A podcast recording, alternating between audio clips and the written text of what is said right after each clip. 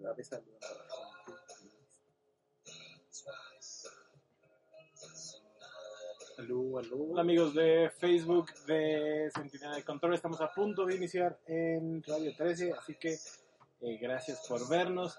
Denos un minuto porque ya ven que luego repetimos y repetimos las entradas. Esperamos estén bien, nosotros venimos corriendo. Eh, ¿Dónde está Tibers, Lobo? Ivers está de corresponsal en la Liga Latinoamérica. Ah, o of sea, sí trabaja. Sí, pues es el jefe. ¿Y dónde está Eddie? Eddie? Eddie también está trabajando. Este es el milagro de Navidad, muchachos. Es el milagro de Navidad, todos trabajando arduamente. Totalmente. ¿Estás orgulloso del lugar donde trabajas ahora que ves que todos son productivos? Obviamente, sí. Yo, yo siempre he confiado en este equipo. Sabemos de que tenemos un muy buen fútbol. Ah, no, Ah, no, perdón. espérate. Pero bueno, saludos, saludos a todos los que están llegando al stream saludos, de Facebook. saludos. Ah, pues hay que irlo compartiendo, pues, hay ¿verdad? que irlo compartiendo, ¿verdad? ¿Verdad? Sí, deja. Sí, porfa. Amigos, ya se viene. Se nos viene. Radio 13, 1290 MX. Radio 13, 1290 MX. Transmite cuatro décadas de la mejor música. Ciudad de México. Rodolfo Emerson 412. Polanco. Radio 13, 1290 MX. Mejor música. Ya lo compartiste. Escuchas. Radio 1, 3. ¿No? Radio 13. Mejor música. Radio 13 1290 MX transmite cuatro décadas de la mejor música. Ciudad de México. Rodolfo Emerson 412. Polanco. Radio 13 1290 MX. Mejor música. Buenas tardes a todos, amigos de Centinela de Control. Bienvenidos a un programa más. Eh, estoy aquí con mi compañero de armas, mi amigo, mi compadre, mi hermano Loviño Pedro Cacique Lobo Centinela. ¿Cómo estás? Uy, muy bien, Hugo. Gracias por la introducción. Gracias por los movimientos telúricos que acabo de vivir. Eh, sean bienvenidos a Sentinel de Control, muchachos, damas y caballeros. Muchísimas gracias por acompañarnos. Un fin de semana más. El día de hoy nos toca a Hugo y a mí eh, trabajar desde nuestra trinchera, porque Eddie también está trabajando desde su trinchera. Y Tivers también se fue a trabajar. En, en otro punto de la ciudad, él está de corresponsal junto con, con Rich, Osorno en, en la Liga Latinoamérica, ella en Plaza Arts. Muy trabajadores, ¿eh? Muy trabajadores. todos. Sí, como que muy increíble este proceso de trabajar, eh, que todo el equipo esté trabajando. Pero que bueno, gracias por estar aquí con nosotros otra semana más. Gracias por acompañarnos. Tenemos mucha información, muchachos, porque han pasado varias cosas. Miren, pasó que Geometrics, GeoBB, Geo y TSM nos dejaron así en la orilla, Lobo, de ser campeones de, de Rainbow Six. No se pudo, eh, lamentablemente, eh, Ninjas sin Pijamas nos arrebató la gloria. La- Así o sea, ya la sentíamos aquí. Pero no solo eso. Eh, del otro lado del charco, eh, Faker. Faker se vuelve dueño, o no sé cómo decirlo, un dueño Se mayoritario. volvió parte de pa- la mesa directiva. Ah, gracias, loco. Gracias. Para eso, para eso te traía. Eh, se volvió parte de la mesa directiva de, eh, de T1, eh, los antes llamados SKT, los campeones del mundo, los que son más veces campeones del mundo en League of Legends, y Faker siendo el jugador pues más reconocido de toda la historia del juego. Yo creo que es una gran decisión que se haya vuelto dueño. Eh, también por esas mismas tierras, nada más que al ladito, en China, eh, tenemos el problema del, del coronavirus y, y ya me está preocupando, Lobo, ¿eh? Ya me está preocupando porque no hay liga, porque el mundial va a ser ahí y porque no se ve claro nada. ¿Qué decide hacer la LPL, la Liga China de League of Legends? Dice que para que la gente no se aburra, para que los equipos no pierdan callo, se van a jugar eh, una liga de scrims. ¿Qué son las scrims, Lobo? Eh, los scrims son prácticas privadas, por así decirlo, que tienen los equipos en donde dicen, ah, vamos a va- vamos a practicar eh, esta composición o esta formación en el juego. eh, tú como rival vas a utilizar esta, o, acordamos en practicar cierto tipo de estrategias y bueno, lo realizamos a cabo. A veces solamente es el juego completo, otras veces solo son estas secciones de, de, estrategia para ver cómo funcionan, cómo no funcionan. Eh, hoy en día, pues muchos equipos sí practican entre ellos, hay otros dependiendo del tamaño de jugadores que tienen o del número de jugadores que tienen contratados, pues deciden armar dos equipos y entre ellos este, hacen sus prácticas. Lo platicaremos un poquito más adelante, bien, bien. Eh, y el caso de la FEMES y las federaciones en general de esports, tuvimos ahí como chisme, bronca y se aventaron hasta el molcajete en redes sociales. FEMES, que es la Federación eh, Mexicana de Deportes Electrónicos, tuvo... ¿Cómo decirlo? se encontraron malos manejos, Lobo. Así es. Se encontraron malos manejos y la gente eh, del medio está no solo enojada, sino yo siento como que ya hasta está como resentida, como no, no se ve bien, no se ve bien. Femes brilla por su ausencia en, en estas mismas redes sociales, no hay contestación oficial, no hay ni siquiera contestación este, no oficial. Eh, dejaron hace tiempo las redes sociales de los principales dirigentes y nadie hace Hace nada. nada. Luego iniciamos, regresamos a lo de TSM con Gio. ¿Cómo te sentiste? Cuéntanos qué viste, cuéntanoslo todo, porque yo la semana pasada me estaba, estaba vuelto loco, incluso aquí en el programa, porque sentía que lo teníamos. Eh, sí, fíjate que habíamos platicado en, en el programa anterior sobre Rainbow Six, de que eh, estábamos muy eh, emocionados por toda esta situación con Geometrics, la pasada mexicana y demás. Eh, y, y es un trabajo que TSM estaba realizando muy bien. Sin embargo, Space Station Gaming al final eh, luce mejor, termina mandando este Losers Bracket a, a TSM Ajá. al final del día tiene que pelear contra Ninjas en, en Pijamas, que era un equipo que pasó desapercibido realmente en la fase de grupos, empezó a tener cierta relevancia a la hora de las eliminatorias y al final del día Geometrics con todo lo que pudo mm, no fue suficiente para pasar a, las finales, se queda nuevamente a un paso de llegar a levantar el mítico martillo de las competencias de Rainbow Six, del Six Invitational. Y bueno, pues al final del día tenemos que eh, no, no, no lamentar, porque la realidad es que a lo largo de las actuaciones que ha tenido Geometrics en el ámbito competitivo de Rainbow Six siempre ha mantenido eh, eh, la vara alta, siempre nos ha dado nuevas ilusiones, siempre ha llegado a más, ha llegado más lejos y ese tipo de cosas se tienen que aplaudir. Pero porque- ya nos toca, Lobo. Perdón que te interrumpa, pero si no era ahorita, si no es con TSM, si no es, si no es en esta escena, entre comillas, tal vez más desarrollada que la nuestra, entonces, ¿cuándo va a ser? Creo que sí, ya eh, para, el, el tiempo que lleva Geometrics no debería de faltar mucho. Yo lo creo así, no debería de faltar mucho para ver a Geometrics. Ah, ¿Por qué, ¿Por qué juegas con mis sentimientos, Lobo? Porque yo también juego con los niños. Muchachos, saludos. La verdad es que ovación de pie a Geometrics. Hizo un trabajo, no solo a Geometrics, a todo TSM. Hizo un trabajo increíble. Y de todo el, el torneo, yo me quedo, como les dije la semana pasada, con el casteo de cierre para pasar a cuartos que hicieron nuestros amigos eh, Romeo y Tyrone.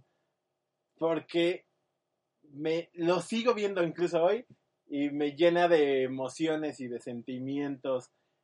E- El, gran Romeo rompiéndose ahí la garganta, diciendo que nos fuéramos al ángel, y yo de mi parte le hacía caso.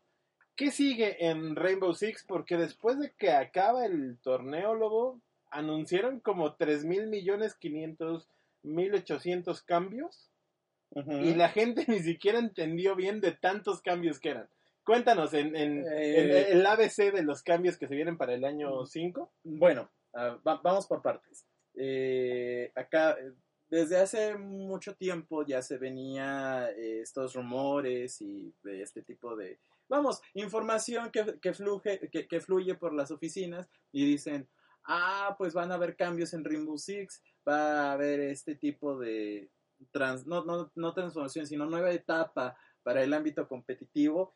Y eh, lo que a nosotros nos, nos incumbe es que Ubisoft rea- a- eh, ya menciona el campeonato mexicano de Rainbow Six como una competencia, vamos, que está siendo apoyada por el mismo, o sea, se desarrolla, pero ya está en el mapa, ya la considera Ya importa. ya importa. Entonces, muchísimas felicidades por esa parte a, a- a los chicos de Rainbow Six Latinoamérica que realmente han trabajado muy duro por levantar la escena de- del Rainbow Six, al menos aquí en México. Y, y lo hemos visto de primera mano. Claro. Eh, Álvaro y sus muchachos, eh, no solo los que salen a cámara como, como Alex, como Tyrone, eh, como Fox, eh, Alan y todos estos eh, eh, trajeron a, uno o dos nuevos integrantes para este torneo. No solo ellos que salen en cámara, sino toda la gente atrás de cámara, Álvaro, los muchachos de Ubi, los técnicos, yo creo que lo hacen muy bien. Claro, vamos, dejando esta parte,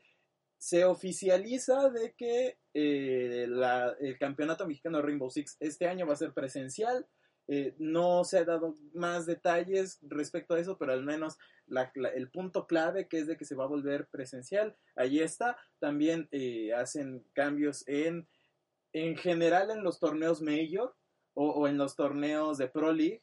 A lo largo del año, eh, o más bien el año competitivo de Rainbow Six se va a dividir en cuatro temporadas. Eh, al final de la cuarta temporada, todas las finales son para conocer al campeón de la región y posteriormente ese es el clasificado al Six Invitation. Ok. Entonces, literal se va a volver un mundial. eh, sí, te- termina, el, el Six Invitational se termina oficializando, por así decirlo, o, o- o toma más este concepto de campeonato mundial para los chicos de Rainbow Six. Esperemos que les vaya muy bien, que eh, podamos seguir viendo jugadas de, de- de ensueño, porque la realidad es que este Six Invitational fue muy bueno, hubo partidas muy buenas, hubo eh, clutches o, o negaciones, por así decirlo, muy buenas también, ento- y sobre todo de Geometrics, ¿verdad? Esperamos verlo el próximo año por ahí, ¿cómo no? Eh, pero a grandes rasgos, ah, ese es el futuro de, de- de Rainbow Six. de- Vamos a ver. de la escena competitiva de Rainbow Six y esperemos ver no solo a Gio, sino a todos los equipos mexicanos ya ahora, como dices, Ah, oficializados. y se dio una fecha aproximada, bueno, es el, como si te dijeran próximamente son en cines, la, el campeonato mexicano de Rainbow Six empezaría en el mes de marzo, si no me estoy equivocando. No creo que más, sorry, porque es el sí, siguiente. sí, sí, ya es el siguiente. Seguramente. Eh, lo, lo- lo- que- lo- confirmo, lo, Sí. confirmo y en un momento se, Gracias. se los platico. Pero ¿verdad? dejando, dejando las tierras de Rainbow Six, eh, llegamos a Counter-Strike porque en Counter también hubo noticias, Lobo. Así es, se realizó el eh, Blast Premier 2020, este torneo, vamos, no, no- no- es tanto un torneo, sino es una liga, eh, la final fue eh, esta semana, Ah. pero lo que nos impresiona aquí es que G2 termina su maldición del Cruz Azul y se corona campeón. Espera, espera. G2, el equipo que no ga- llega a todas las finales y solo gana el Mid-Season Invitational de League of Legends, ¿ese G2? Exactamente ese G2. ¿Qué pasó? ¿Cómo, cómo le hizo? O sea, ¿a, a qué santo le rezó? ¿Qué, ¿Qué sacrificio oscuro tuvo que hacer el señor Ocelote para, para que salieran avante en Counter-Strike y dejaran, dejaran de quedar en segundo lugar de todo lo que compiten? Bueno, para empezar, eh, se juega Blast Premier, todo tranquilo, todo correcto, vamos, este, va- vamos bien por, eh, de, de esta forma. Ajá. Y el- al final del día, de- déjame, te busco aquí los, los resultados para ya este, platicarlo como se debe, ¿no? Eh, pero vamos, Eh, eh, ha- has dicho tú que G2 ha estado mucho tiempo sin ganar nada. O sea, sí, pero G2 es uno de los grandes ejemplos de cómo se debe manejar una organización de deportes electrónicos, no importando qué hagas. Tengo una, un, un buen eh, proceso administrativo, tengo un buen proceso de comunicación con los medios y con la fanaticada, y de entonces de ahí empiezo a construir estas relaciones ya como tal deportivas como en CSGO, como en League of Legends, eh, tienen equipo de Rainbow Six, que la semana pasada hablábamos con la interacción con la liga. Eh, me parece que tienen dos o tres equipos más, me parece que de Clash Royale y de Rocket League y algunas cosas de ese estilo. Pero históricamente no le ha ido bien. O tampoco podríamos decir que le ha ido mal, más bien, históricamente se le complica mucho a los equipos llamados G2 el ser campeones de, de la liga en la cual participan. Juegan muy bien, tienen un buen scouting, tienen buenos eh, deportistas, buenos muchachos.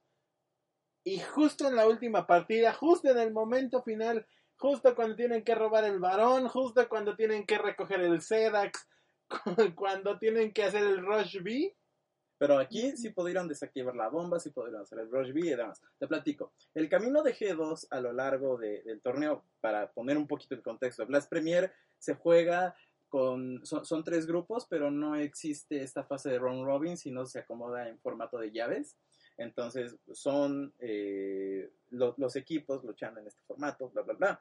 Y eh, a G2 le toca competir con OG, con Evil Geniuses y 100 Thieves eh, empieza el camino de G2 ganándole a 100 Tips 2-0. Posteriormente llega contra OG. OG se va a Losers Bracket. Eh, termina eliminando a Devil Genesis y termina con la revancha. Y al final del día, pues se quedan las cosas 2-1 a favor este, G2, en donde los mapas quedan de la siguiente forma. En Infierno quedan 16-7. Eh, vamos, una victoria bastante aplastante. OG no se deja y las cosas se van a un 16-5 otra, otra victoria aplastante. aplastante. Y el mapa es el tercero en, en Nuke, donde quedan 16-14. Vamos, llegan estos tiempos extras en donde tienen que tener la diferencia de dos puntos o de dos rondas. Y al final la, termina consagrando G2 que fue un, juego bastante, bastante bueno, la verdad, porque al final del día los chicos ganan y se emocionan y vamos, ya era un estrés tan grande el que estaba llevando la serie que terminan rompiéndola y vamos, es una escena muy bonita en cómo termina este, este Blast Premier, se acercan con Shocks que estaba de host eh, y vamos, tiene que recibir a los todos eufóricos y decide, acabo de ganar y, y, G2 ya no cruza su eh, yo creo que se lo merecía. G2 eh, es una de las eh, organizaciones yo creo que, que hay que seguir no importando qué haga y qué juegue y qué patrocine y el hecho de que no ganen le afecta. O sea, una organización tan buena, tan poderosa, tan mediática, tiene que eh, eh, tener esta base de resultados para que siga avanzando, para que sigan contratando gente, para que sigan trayendo más muchachos. Esto es una muestra de que sí se puede, no solo en Counter, que este caso es así, pero que vengan los campeonatos de Rainbow y que vengan los campeonatos de League of Legends y que vengan todos los que tengan que venir. Así es. La pregunta aquí para nuestro estimado público sería, ¿ustedes creen que G2 pueda presentar más resultados competitivos a lo largo del año? Los veremos campeones de LEG, los veremos eh, otra vez campeones en Blast Premier para las finales que se hagan en, verano. Eh, ahí platiquen en los comentarios, en el chat de Facebook, que eh, está en arroba radio 13 digital y en arroba sentinela Y hablando del chat, vamos a mandar unos pequeños saludos a Benson. Eh, Benson, sabes que te queremos. Eres súper bienvenido cuando quieras sentarte aquí. Eh, a Mariana, a Carlos, a... ¿Quién más por ahí está? A todos los que nos ven, que ya no vi bien el chat, pero eh, vamos a la parte importante, Lobo. Y la parte importante empieza. Faker se vuelve dueño de T1. parte del dueño. No dueño. O, sea, de la mesa directiva. Sí, claro que es dueño. O sea, tal vez no es el dueño, pero se vuelve mm, parte de la mesa directiva. Es mejor dicho decir que es parte de la mesa directiva, porque ni si T1 como tal no tiene un dueño dueño, sino que es una mesa directiva como... Se vuelve parte de la mesa directiva. Te voy a poner mi punto de vista, tal vez como más administrativo, y ya luego tú me dices cómo ves las cosas. Faker es el jugador emblema de League of Legends, el esport más seguido de, la actualidad y de hecho eh, con mejores números que cualquier otro. Ajá. T1 es la asociación, eh, antes los SKTs son la asociación de esports que más veces ha ganado el Mundial de League of Legends. Okay. Creo que era un paso necesario, si no obligado, que, la, que el, el equipo, que T1 le, a- le abrieran la opción de, de seguir ahí de una forma u otra. Porque no puedes arriesgarte a perder a ese jugador. Bueno, hay que tener en cuenta que tienes razón en eso último, porque recordemos que a final de año, cuando se renueva el contrato de Faker, dice, eh, vamos, renovamos solo un año. Y de hecho yo tenía la idea de que este sería probablemente el último año de Faker, porque no ha podido conseguir el campeonato mundial, porque ya se rompió ese proyecto como a Faker, porque incluso eh, el equipo ya pareciera que no está hecho tanto para él, sino que están ya buscando nuevos talentos, están rescatando gente como por ejemplo en el caso de Teddy que estaba atorado en Jim Air. Eh, no lo sé, a mí me daba esa perspectiva, esa degustación de que probablemente estaríamos viendo el último año competitivo de Faker. Pero llega este anuncio y no solamente te dice que Faker se vuelve parte de la mesa directiva, sino que también se convierte en un contrato multianual de a, a tres años, es decir, hasta 2022. eh, Faker seguirá en las filas de T1 y yo me quedo pensando en el montón, eh, eh, es que tres años en esports es muchísimo tiempo, claro, muchísimo, muchísimo, muchísimo. Si de por sí seis meses para un proyecto ya es mucho tiempo en, en- en- en esta industria, es un poquito peor o, o es o, o mejor, depende la, eh, el punto de vista en el deporte electrónico. Entonces me quedo pensando, ¿qué tanto va a ser Faker? ¿Qué tan preparado está? Recordemos que él abandona sus estudios. E- Él estaba, me parece que había terminado la preparatoria, estaba ya este, haciendo su, eh, sus preparativos para presentar los exámenes a la universidad y decide, vamos a abandonar todo, eh, me vuelvo parte de SKT, gano el mundial, eh, gano, me vuelvo una estrella y regreso después a terminar los estudios. No lo hace de esa forma y nos quedamos pensando ahora qué sigue para él. La verdad es que por mucho que nos emocione saber que tenemos a Faker para rato, no es realmente algo seguro o no nos está diciendo nada el por qué lo contratas. Es cierto de que él se ha vuelto una parte muy importante para la, la organización de T1. Pero no solo para la organización, Lobo. O sea, creo que. Creo que estás dejando de ver el- la película completa. Esta misma semana sale un video súper divertido de Tyler One yendo a comer hamburguesas con Faker. Sí. Y esta parte creo que es la que está buscando co- Como T1. icono te lo, te, te lo compro, ¿no? Mejor dime, firmamos otros tres años a Faker, pero de que se vuelva parte de la mesa directiva del equipo, incluso yo mismo lo pienso. Es más, sa- salió un meme, un, un meme en Twitter en donde él es, eh, Faker está jugando eSports Tycoon, que es todo, entonces tu equipo. eh, Él es un, es un dueño de equipo. Es un, es un, es un simulador de, de- de equipos de esports, ¿no?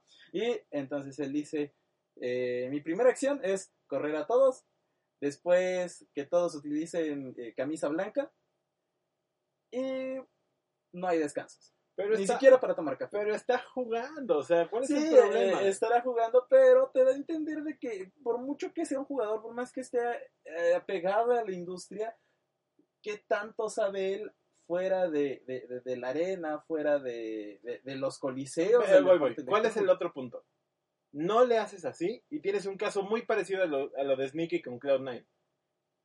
Que fue un chisme de vecindario que no debería de haber pasado. Pero eh, en el caso de Sneaky Cloud9, se te, o sea, no se formó siendo un equipo de amigos, totalmente, fue- no, no, no, es, no, no va por ahí la cosa, pero conforme va ganando renombre Cloud9, se termina convirtiendo en este equipo de amigos que volvieron a una organización fuerte y al final todos se volvieron accionistas y tenían su varo metido y después se empiezan a pelear y, y luego Jai dice, ay, es que me sacas, pero regreso y me vuelvo a salir y armo Bueno, mi propio equipo. Vamos a ver. Habrá que ver qué hace, ¿no? Estamos en eso de Sí, acuerdo. habrá que ver qué ver hace. Yo quiero, yo Eh, eh, quiero es que dejarlo el, aquí. El problema se queda ahí. Por, por mucho que tú me digas, a ver qué hace, yo no puedo decir, ah, es que va a hacer esto, va a hacer aquello. No me termina. Te lo acaban no de un- anunciar, no una- Da- Dale chance de trabajar. Dale chance siquiera que llegue al escritorio. bueno, está bien, él está trabajando y él consigue las victorias en T1 que ganaron esta semana. Está bien. Ah, no, que no. Está bien, hizo su chamba. Pero Hablando cuando- de contratos. Ajá, Hablando de contratos. hablando de contratos. Se acaba el contrato del bebé MK Leo, campeón mundial, con los remanentes, con los despojos de lo que quedaba de Echo Fox, de nuestro querido eh, Rick Fox. Así es, para quienes no saben quién es Echo Fox, bueno, pues eh, fue- es un equipo que Fue un equipo. fue un equipo. Fue un equipo. Lloré. Eh, este, fue, fue un equipo eh, fundado por Rick Fox, la superestrella de la NBA. Entonces, él dice, armo mi equipo, eh, tienen problemas ahí que entre la mesa directiva, los accionistas, los inversores, por temas raciales y demás, terminan eh, disolviendo, eh, vamos, separando al equipo. Y de los pocos, de hecho en esta crisis que tiene EcoFox, corren a muchísimos jugadores, corren a muchísimos equipos, cierran también eh, su participación en varias competencias y de los pocos que sobreviven a este corte eh, de, de personal es Leo eh, y al día de hoy pues ya se anunció que el, contrato se terminó, vas a ser agente libre y la pregunta del millón es ¿qué va a hacer Leo en, ese, en este momento?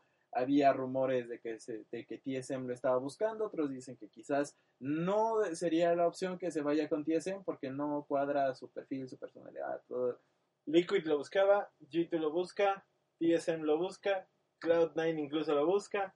Vamos, todo Estados Unidos lo busca, la mitad de Europa lo busca, pero hay que recordar que Leo tiene su propia firma, por decirlo de alguna forma, que es MK Gaming. eh, que es M- eh, MK Gaming, y Leo no necesita nada. O sea, puede unirse si las, si las cosas Claro, van sí. Y- caminando. Y, además, para un jugador de, de- de que se encuentre en agente libre, siempre le viene bien estar en equipos. Hemos visto, por ejemplo, Special, el, eh, o Mayor, como quieran llamarle, este jugador emblemático de origen mexicano de StarCraft 2. eh, él no tiene equipo, o sea, él va, se, se presenta en los torneos, lo presentan como Mayor, pero si Serral, por ejemplo, estaba firmado con Ence, pues me llega con ciertas facilidades como que le dieron a Gaming House o que le Sí, claro, o sea, vamos, te ayuda mucho. eh, eh, eh, ayuda mucho tener un equipo y Leo creo que es bastante joven como para decir no quiero un equipo o mejor me pongo Yo estoy seguro que, que va a encontrar un equipo pronto. Leo es campeón mundial, es el mejor. es algo que tienen que aprovechar porque si no pasa con Mayor, en donde, o sea, no es de que le vaya mal en este momento, de hecho le va muy bien, pero sí ha, ha expresado en algunas ocasiones de que tener un equipo que te eche la mano, pues siempre es bienvenido. Y hablando de que te echen la mano, le echaron la mano a Halo. Explícame esto. ¿Qué clase de 2010 es este? 2010, yo diría ya 2009, 2007.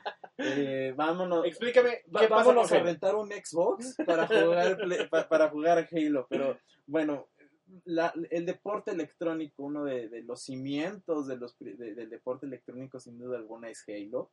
Halo es para la gente que no, que, que va, que va entrando en los últimos 10 años y, y no ha visto competencias de Halo. Halo fue el, eh, de los primeros eh, deportes electrónicos, de los primeros esports que eran totalmente enfocados en shooters y en equipos, eh, fuera de Counter-Strike, eh, que, que tiene más o menos la misma cantidad de tiempo. Pero la ventaja de Halo es que estaba apoyada por Microsoft y Microsoft empieza a crear toda una plataforma para hacer eventos y para hacer torneos y vamos a hacer campeonatos y vamos a llevarlo a todo el mundo y le sale bien y al mismo tiempo el contenido de esports empieza con Halo ya había antes pero el boom es con Halo y tenemos estos grandes ejemplos como Red contra Blue, Machinima Films con la parte completa de Halo que tenían las series de Halo, este, la mayor parte de creadores de contenido viejitos eh, hicieron cosas de Halo eh, para los inicios de YouTube y antes de YouTube había dos o tres plataformas donde subían, eh, vamos, cosas muy básicas, pero la idea de creación de contenido real, de, de como, como modo de, de vivir, sale de las competencias de Halo porque había muchísima gente que lo seguía. Y de pronto se acaba el cuento de hadas y ha ido en picada desde hace 10 años, Lobo. ¿Por qué hoy es relevante? ¿Por qué el anuncio de hoy es diferente al de hace dos años o al de hace cuatro años o al de hace seis? ¿Por qué? Mm, creo que tiene que ver mucho con de que pasan de moda, también como las últimas entregas de Halo no terminan siendo eh, para el gusto del público, vamos, eh, tienes razón, hubo hay una, un, declive, pero también otros juegos empezaron a tener este ascenso a la gloria, ¿no? Y por ejemplo, ahí está League of Legends, el Rainbow Six, por ejemplo. Pero lo que nos llama la atención en el caso de Halo es que ellos eh, deciden regresar en contexto, como llega la versión para PC de eh, varios juegos de Halo a través del Master Chief Collection, eh, ahí, ven una ahí ven una ventana de oportunidad y dicen, ah, ok, pues vamos a tratar de, hacerlo por- de, hacer las cosas por acá y al final del día la organización y la liga de, profesional de Halo terminan firmando con una de las empresas más importantes de desarrollo de videojuegos, eh, más bien de competencias de videojuegos, que en este caso es, es eSports Engine, que se dedican a la, de- al desarrollo de torneos. Es como, si ti- es como si yo te dijera eh, Gamelta o alguna eh, Claro, los es- eh, o- vamos, o, liga de videojuegos profesional. se ¿no? acercan a los especialistas. Exacto, se acercan con Que es algo que no había pasado. no que no se había- no que no había pasado, sino que encuentran tío, esa ventana de oportunidad y dicen, ok, vamos a hablar con, con esta gente. Esports Engine viene de Turquía, entonces vamos, eh, tienen un buen capital para poder comenzar las cosas. Y el primer paso que utiliza la escena profesional de Halo al día de hoy es irse a DreamHack Anaheim, si no me equivoco, que se está de- desarrollando en este preciso, en este preciso momento y a lo largo de este fin de semana.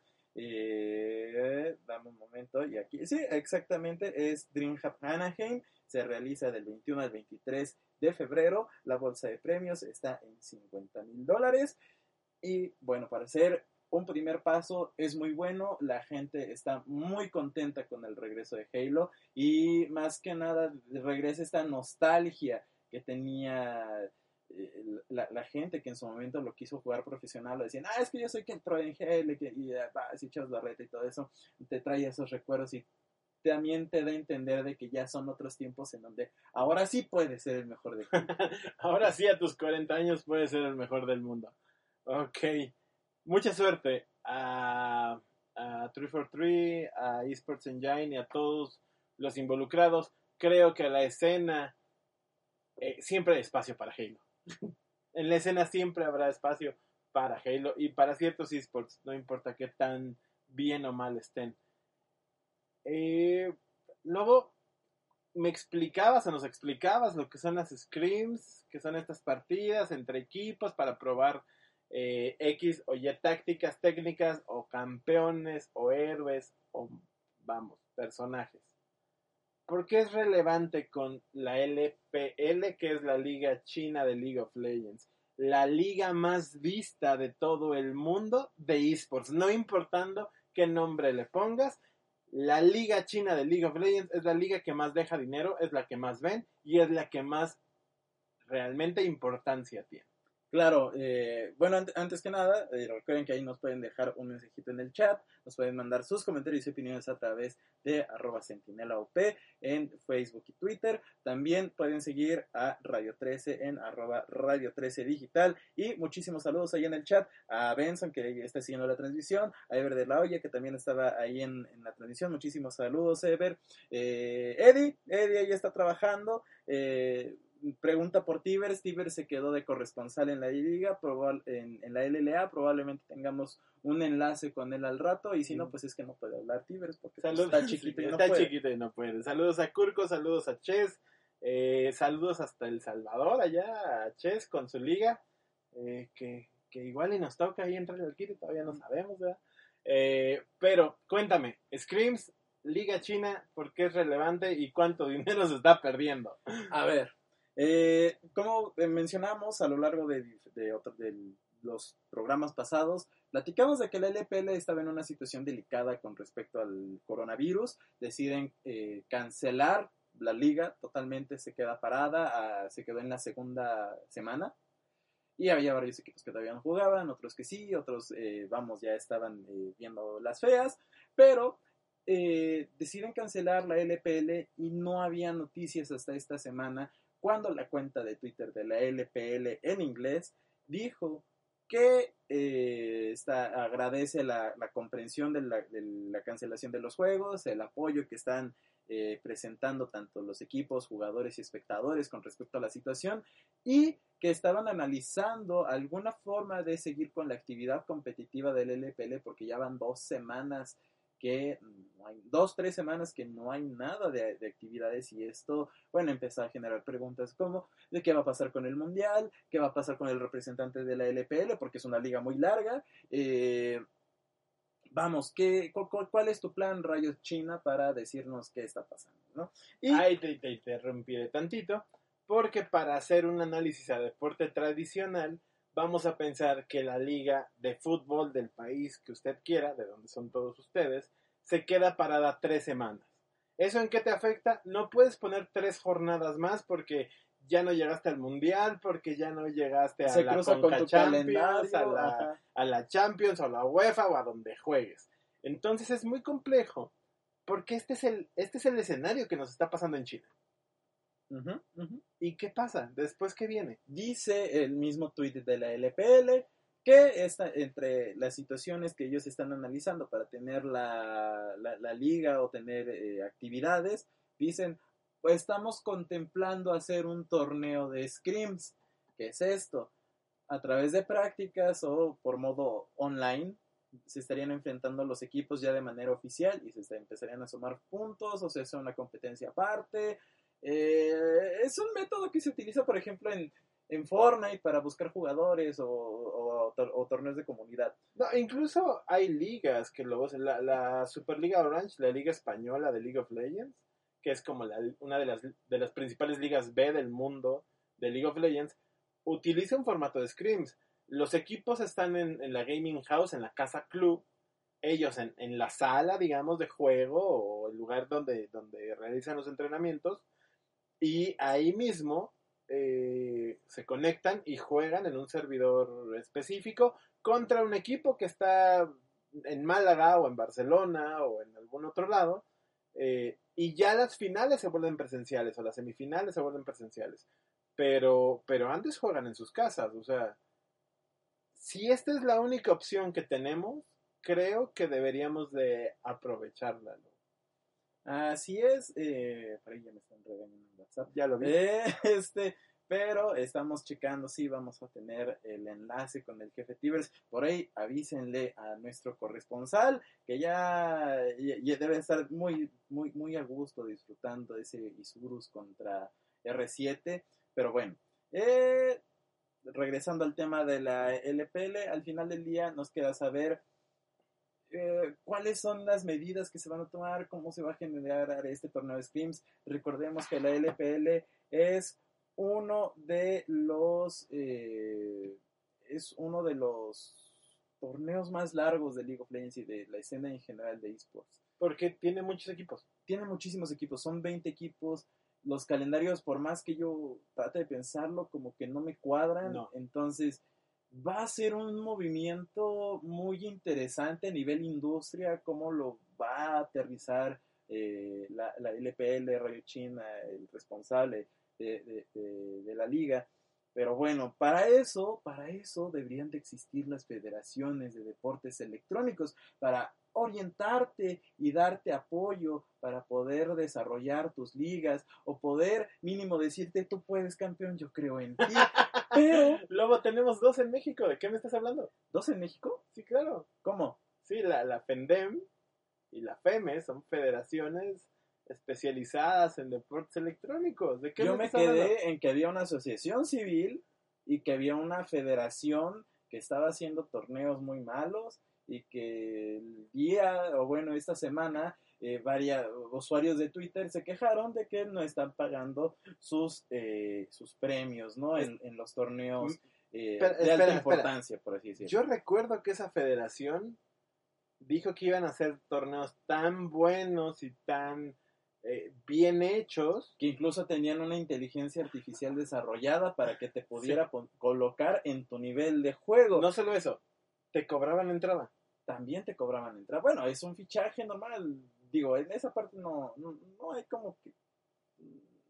No sé, no, no, no encuentro mucho el, el problema ahí, vamos, es un negocio. Es un problema si cobras la entrada y no El pagas. problema es que si pagas y no estás dando los beneficios que según ofrecía esta membresía, sí hay problemas porque prácticamente te bajaron tu dinero a los 11. Pero ¿qué pasó? La Federación de Deportes Electrónicos eh, México, o la FEMES para los cuates, como mucha gente la conoce, eh, fue acusada en Twitter y de hecho hasta recibió un par de notas un poco no fundamentadas, pero al final del día el escándalo ahí está, FEMES no está pagando sus torneos, dime qué clase de herramienta es ese, porque pues, vamos, no es la primera vez que se nos presenta este tipo de situaciones, porque escándalos también es una palabra muy fuerte. Bienvenidos a la mediocridad de las organizaciones.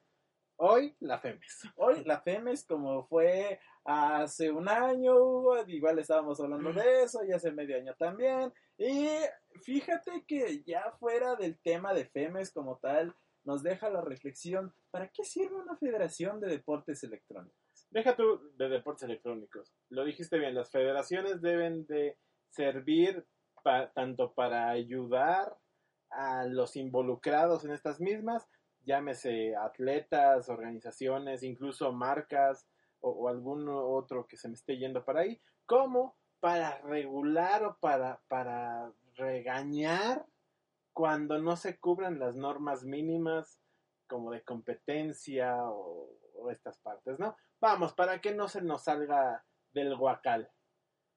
La FEMES no ha hecho nada de eso. La FENDEM no ha hecho nada de eso. Vamos, nadie hace nada de eso. Es más, yo recuerdo que hace un año más o menos, cuando se hizo la presentación de FEMES, Tú estabas ahí. ellos dijeron, y textualmente, estamos hablando con Riot Games para traer la final de la LLA a México en el mes de septiembre. Y todos dijeron, ¿qué? ¿A poco Riot te dejó soltar esa información? Porque, ojo, no, no, no, no es problema de Riot o algo así. Ellos son un- una empresa que tiene muy cuidada la información que suelta a lo largo del año, ¿no? Que yo sepa cada que vas a verlos, Entonces, un que te, que, que te llegue un, un- un sujeto que vas por primera vez en el medio y te dice que está hablando con Riot Games para traerte el evento más importante del año en esports, al menos en League of Legends latinoamericano. Ese era un problema bastante grande y vaya decepción que nos llevamos cuando no fue así y se iba a llevar en el estadio de Talcahuano en Chile, ¿no? Pero bueno, son detalles, detalles de los planes. Y la, el final del día, pues de FEMES nunca supimos más, que según hicieron la, la, la confederación de, de Caribe, algo así, no hemos visto nada, que el equipo de Martinica, que los eh, Juegos Olímpicos, quién sabe qué, quién Pues sabe el propio Eddie que, que está siguiéndose en el chat, gracias por no venir a trabajar, Rey. eh, dice, la FENDEM está más preocupada con sus problemas con el SAT. El SAT es esta instancia gubernamental que te revisa las ganancias, a la que le pagas impuestos y a la que, que tienes todas las deducciones. Dice, eh, y también se está peleando porque le quiten el registro a la FEMES, que es la que estamos hablando. Y esta última, ya No lo sabíamos, ya se veía venir, incluso, yo recuerdo, yo no tuve oportunidad de ir el año pasado a la presentación, pero tú fuiste. Y terminando, eh, tuvimos una pequeña reunión eh, eh, telefónica y me dijiste, o estos manes son unos genios, o nos están vendiendo cosas que ni de chiste pueden cumplir. Yo recuerdo ese argumento tuyo. A un año de esto, son un chiste. son un chiste totalmente. Y, y qué triste, ¿no? Pero vamos otra vez a la pregunta inicial. ¿De qué me sirve una federación de deporte electrónico? Porque has de saber que FEMES también fue la que se encargó, la, la protagonista del escándalo cuando ellos quieren poner una cuota por entrar a un torneo de Clash Royale y sacar la selección mexicana de Clash Royale, cuando llega Supercell y dice, Supercell Oh, el tú- dueño, el, el, el realizador, el la responsable. desarrolladora de Clash Royale, Exactamente. Ajá. Llega Supercell y dice, eh, perdón, pero ¿tú quién eres? Porque quienes tienen los derechos de mis competencias son estos tipos eh, y no recuerdo en ese momento quiénes tenía, creo que era Skill, no me acuerdo, pero vamos, eh, señala a otros de que ellos son los que los, los oficiales de la liga, los que pueden hacer las cosas y que FEMES no tenía ningún derecho de cobrar los- lo- eh, la entrada a, a jugar porque ellos ni siquiera lo hacen. Ese es- y yo creo que ese fue uno de los grandes golpes mediáticos que recibe la FEMES. cuando el propio desarrollador te dice que según las reglas está prohibido que cobres esto en cualquier parte del mundo, no solo genera un clima como eh, muy malo, sino también te dice que una, no tienes, tienes mucho desconocimiento del juego y tienes mucho desconocimiento de la parte legal administrativa. Porque deberías tener a alguien, pone que tú no sabes, pero que cheque estas cosas. Deja eso de bagaje cultural de la industria, o sea, si sabes que ninguna, que ninguna organización te está dando eh, o te está pidiendo dinero por entrar, entonces ¿para qué, pa- para qué cobras tú? O sea, querías generar dinero, está bien, te lo compro, ¿no? Hay muchas formas de generar dinero, pero no, pe- pe- pero si lo vas a hacer o vas a cobrar la entrada a algo, pues infórmate un poquito antes de hacerlo. Y estaba leyendo en la semana un artículo de eSports Observer que decía, los esports son un ente ingobernable, porque al final del día, por muchas federaciones que se quieran hacer, ninguna de estas, que, ni- ni- ninguna de las creadas al día de hoy, eh, tiene derechos sobre la desarrolladora. Pero, y aquí viene la parte importante, una de las desarrolladoras o la desarrolladora o el dueño de las desarrolladoras más grandes del mundo, llamado Tencent, dice, aquí está, ¿quieres una federación? Aquí está tu federación. Y entonces Tencent crea una federación completa de esports cuando Tencent es el dueño de los principales, no sé, 5, 10 esports. De la industria, sí. Claro, el Tencent es- es el dueño el- del 70% de la industria. Es dueño de League of Legends, es dueño de Fortnite, es dueño de Free Fire, es dueño de Clash Royale, Clash Royale, Arena of Valor. eh, eh, es dueño de todos los juegos de Blizzard. Entonces, eh, vamos, nos quedamos pensando, ok, este ente, eh, y, de una forma muy gráfica, imaginemos que tenemos un, un juego en una esfera, ¿no? El League of Legends está dentro de una esfera y esta esfera es Riot Games. Tú no puedes abrir esa esfera o, o tú no puedes romperla porque, vamos, Riot es muy fuerte y todo lo que quieras. Es Sí. hecho de un material indestru- inde- indestructible. Y eso es lo que han querido hacer las federaciones eh, a, a lo largo de- de- del mundo. Entonces, eh, lo que dice Tencent, bueno, como las federaciones... acuerdo. comprobando que este modus operandi no funciona, yo voy a hacer otro en donde yo, Tencent, o yo, Federación de Tencent, lo que voy a hacer es que no voy a romper Riot, no voy a romper el cascarón, simplemente voy a ponerle otra capa. Yo puedo, yo creo que es una gran idea, pero al mismo tiempo, Perturbador. sí, totalmente. O- ojo, también eh, la Federación de Tencent nada más va a operar en China, que vamos, tiene estos problemas o no tiene que regular porque no hay competencias ahorita en el país Bueno, pero también En cuanto se reanuden actividades, Exactamente. Y la verdad es que el país asiático es de los países eh, más ordenados incluso en estos temas de contratos y de equipos y de jugadores y, y qué edades sí, qué edades no. Incluso hay muchos, muchísimos cursos de, de qué hacer después de que eres jugador, de qué hacer con tu dinero, de dónde invertir.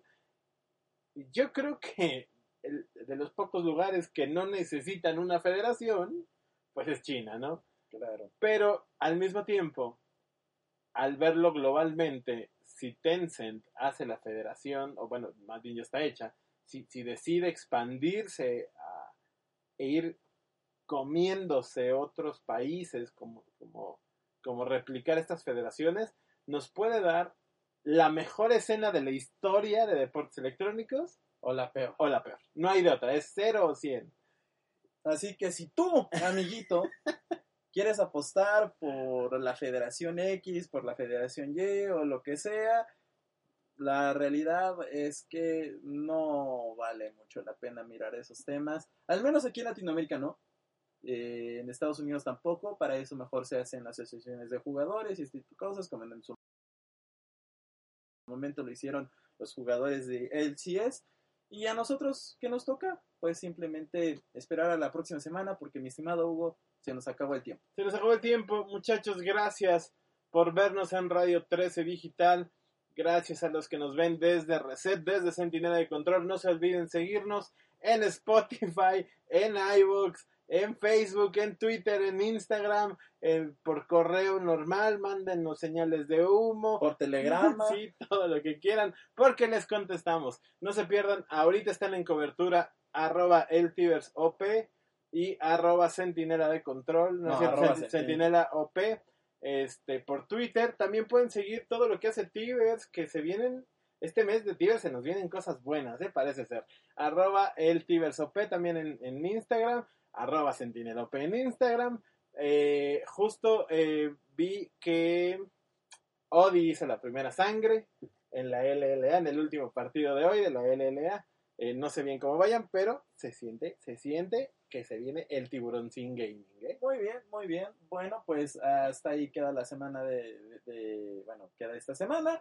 Eh, tampoco no se olviden de seguir las redes de Radio 13 Digital en arroba Radio 13 con número digital en Facebook, eh, Instagram, Twitter, YouTube, todo.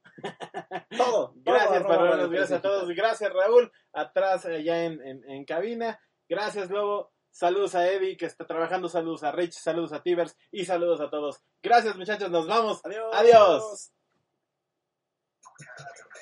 No te pierdas sumergido en la red. No te pierdas Radio 13 1290 MX en radio13.com.mx. Soy el verdadero mexicano, el que hoy es todo